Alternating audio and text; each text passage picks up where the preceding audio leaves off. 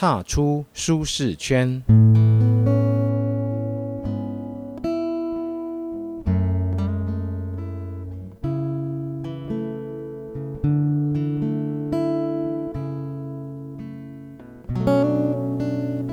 亲爱的大孩子们，大家好！大林老爸又来说故事喽。常听老爸提到的以色列民族，二次世界大战以后，一九四八年建国，二零一九年人口就多达九百万人。虽然历经千年的战乱、被奴役与杀戮，以色列在全球政治、经济、军事、科技、教育上的影响力。却大到超乎想象。这样一个精彩、丰富、充满盼望的民族，很难让人相信，它的开始竟然是一对苦于多年不孕症的夫妇吧？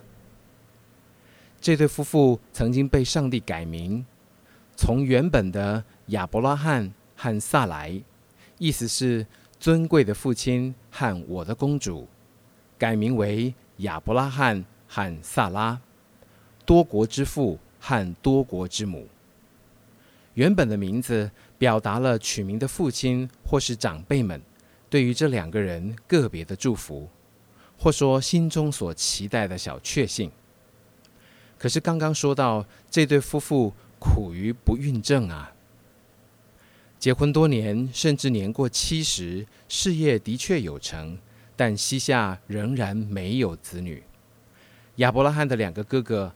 哈兰、拿赫却都子女成群，全家族都殷殷盼望这对夫妇的好消息，甚至连邻居都好心的提供各种秘方妙招。正因为如此，生孩子这件事就变成亚伯拉罕和萨莱心中多年的压力，常常隐隐作痛。只是大哥哈兰没能在生前盼到好消息，因病去世了。哎，家族有人不孕，还死了长子，就算再怎么有钱有势，还是难逃咒诅啊！丧礼过后，邻居对家族的闲言闲语变本加厉，到令人难以忍受的地步。加上父亲他拉白发人送黑发人，难过到极点。便萌生举家出走的想法，离开这个伤心地。小儿子亚伯兰说：“听中地中海东岸有一个美丽新世界，我们去那里好不好？”于是他拉家族便浩浩荡荡的离开现在伊拉克境内的老家乌尔，沿着幼发拉底河的河谷，向着那个传说中的美丽新世界前进。几个月过去，家族走了一千多公里，来到今天土耳其东南部一个叫做哈兰的城。父亲塔拉非常兴奋，因为这个城和逝去的长子同名，便要求全家族在这里住下了。离原本要去的美丽新世界还有八百多公里远呢。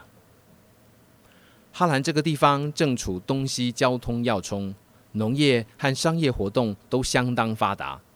家族就这样住在哈兰十几二十年以后，累积了更多的产业，一直到父亲塔拉过世了，才有新的变化。亚伯兰七十五岁的那一年，开始敬拜一位与众不同的神耶和华，得到许多的祝福。当父亲过世后，耶和华要求亚伯兰离开家族，完成当年的梦想。同时应许要一路保护他的安全，并且他还要因为这个勇敢顺服的举动蒙受更大的福气。凡他所到之处，别人也要因为他而得到福气。亚伯兰向家族说明这件事，但却只有得到老婆萨莱和侄儿罗德的认同。分家以后，便带着属于他们自己那一份的遗产。还其实也不少了哈，向着当初那个美丽新世界迦南地出发。当年离开乌尔，有自己的父亲和兄长扛住指挥、照料众人的大任，但这一次的追梦和冒险，自己就是指挥官喽。自由自在吗？当然不在话下。但是自己得负责家族的安全和未来的发展，却也不得不战战兢兢。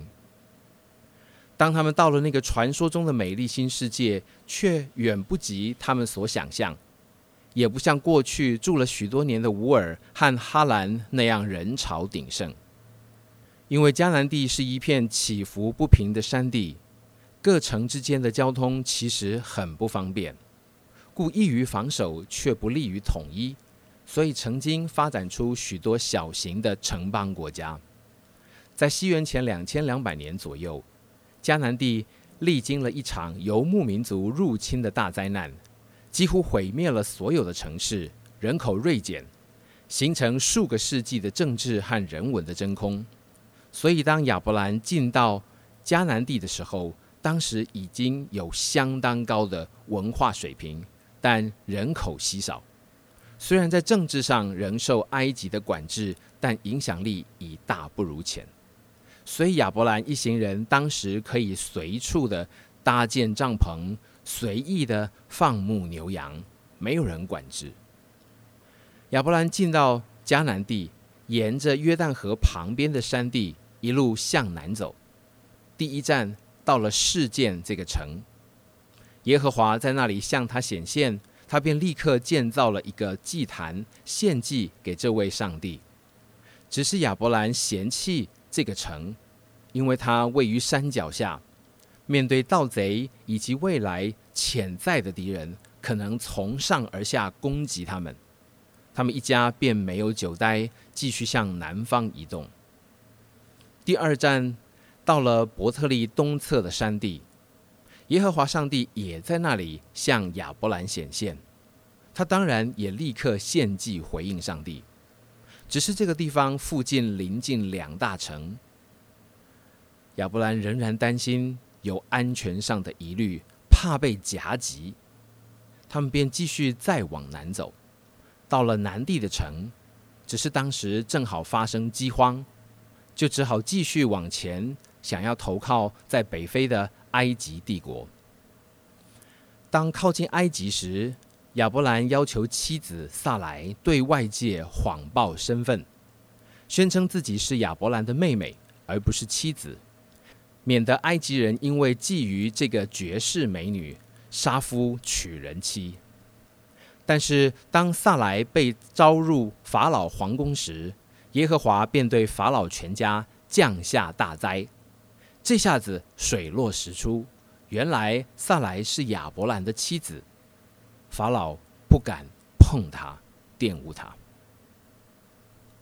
在耶和华的保守之下，亚伯兰、萨莱和罗德才能平安北返，最后在海拔九百三十公尺高的希伯伦定居。那时亚伯兰已经八十六岁了，仍然没有孩子。在老婆的许可下娶妾，生了一个儿子。等到亚伯兰九十九岁那年，有一天半夜，耶和华向他显现，应许他的不孕症老婆萨莱要生一个属于自己的孩子，还给他取名叫以撒，要来继承原本的产业以及上帝赐给他的迦南全地，不是族里的老仆人。也不是妾所生的那个孩子，而是以撒要继承亚伯兰的产业，并且还要透过这个孩子生出多如天上的星、海边的沙那样的万国万族。同时，亚伯兰和萨莱要改名为亚伯拉罕和萨拉，做多国的父，多国的母。从以上这么多的事件证明，亚伯拉罕是一个过度紧张和担心的人。即使全能上帝耶和华再三的向他显现、说话，保证他的安全，他却始终没能放心。都百岁人瑞了，还不断的四处奔走，想找一个更安全的地方，期待有更好的保护。即使那个应许中的孩子以撒出生了。情况仍然没有改变。十多年后，试验来了。耶和华要求亚伯拉罕上山，将他的独生子那个少年的以撒献祭给耶和华，要他预备献祭用的刀、柴火，却没有要他预备牛和羊。当以撒被绑在柴火上，父亲亚伯拉罕双手高高举着刀，准备杀掉自己的儿子当祭物的时候，耶和华从天上大喊：“刀下留人！”同时还弄来一只羊，头上的角刚好卡在树丛中，就代替了独生子以撒献祭给上帝。惊恐的局面就此化解。耶和华对亚伯拉罕说：“现在我知道你是听我话的了，你没有抗命，拒绝献上自己的独生子。同时，上帝应许你将来要得到更大的福气。”在一代一代的后裔中，我会兴起一个特别的人，他的所作所为要叫全人类都得到福气。这个从年轻就追梦的亚伯拉罕，的确不曾忘记过起初对于美丽新世界的憧憬，但是都变成百岁人瑞了，才看到梦想发芽。亚伯拉罕是一百七十五岁的时候死的。新约圣经希伯来书十一章说，当时他还没有得着所应许的，怎么会拖这么久呢？老爸认为，最主要的原因是，每每耶和华向他显现，只换来献祭的回应，却没有深入的反思，凭着信心勇敢下决定，导致常年来的犹豫、担心。以及自作聪明的牺牲老婆求自保的举动，不是只有前面说的埃及而已，还有第二次啊！当我们面对没有做过的事、不擅长的工作、陌生的人、没有把握达成的目标，需要额外多花的时间，挣扎要耗费更多的功夫。面对这些的时候，就像亚伯拉罕面对每一次的选择一样，需要凭信心踏出舒适圈。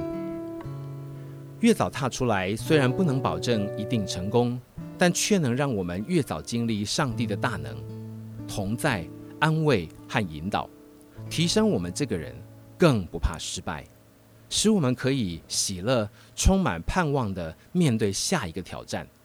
向着人生最终的圆满迈进。单纯的信心是成功的开始，是幸福的源头。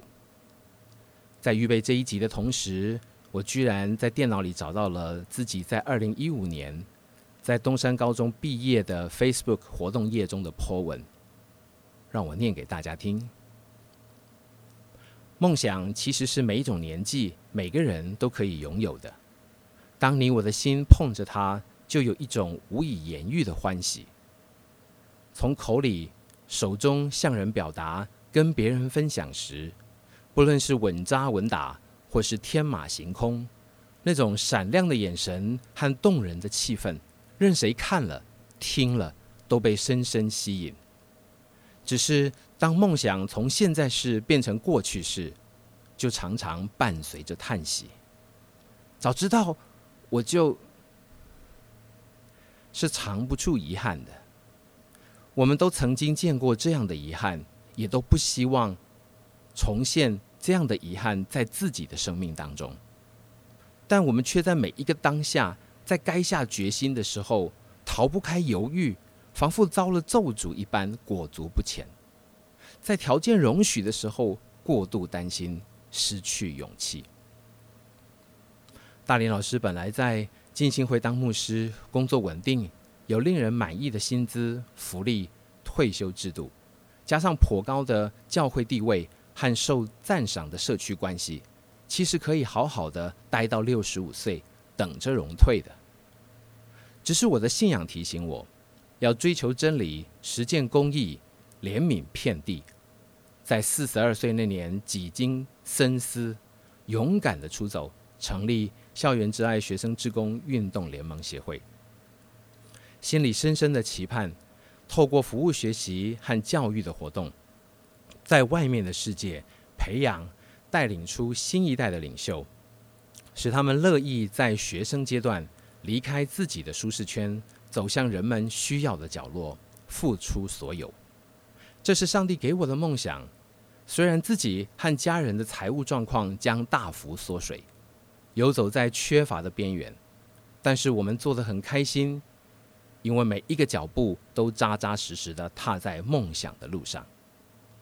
其实我不知道要到什么时候，校园之爱的经济状况才会真正的好转，但是我明确的知道，也有许多人可以做见证，已经有很多位青年领袖在这个爱的原地成长起来。不但是在学校，更是在各地的志愿服务中，甚至职场岗位上担任重要的领导者以及倡议者的角色。我的心很受安慰。大林老师要在毕业东山最后一课里跟大家分享的是：把你的梦想跟有动力的人分享。你的梦想不管支持者有多少，一定要实践，才不枉此生。希望下次见面的时候，不管那是几年以后，大林老师都期待被你感动，从你那闪闪发亮的眼神当中。实践梦想的绝招就是带着信心踏出自己的舒适圈。孩子们，鼓起勇气，一起来吧！我们下次见。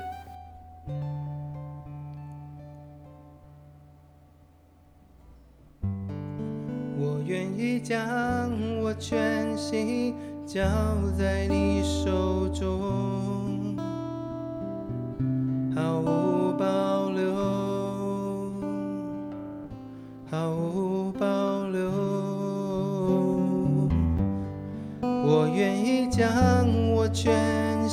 交在你手中，毫无保留。毫无保留，生命中一切全是你所赐给我。上次在你手，举在于也许曾渴望拥有，但你要我慢慢学习放手，在每一分钟。现在我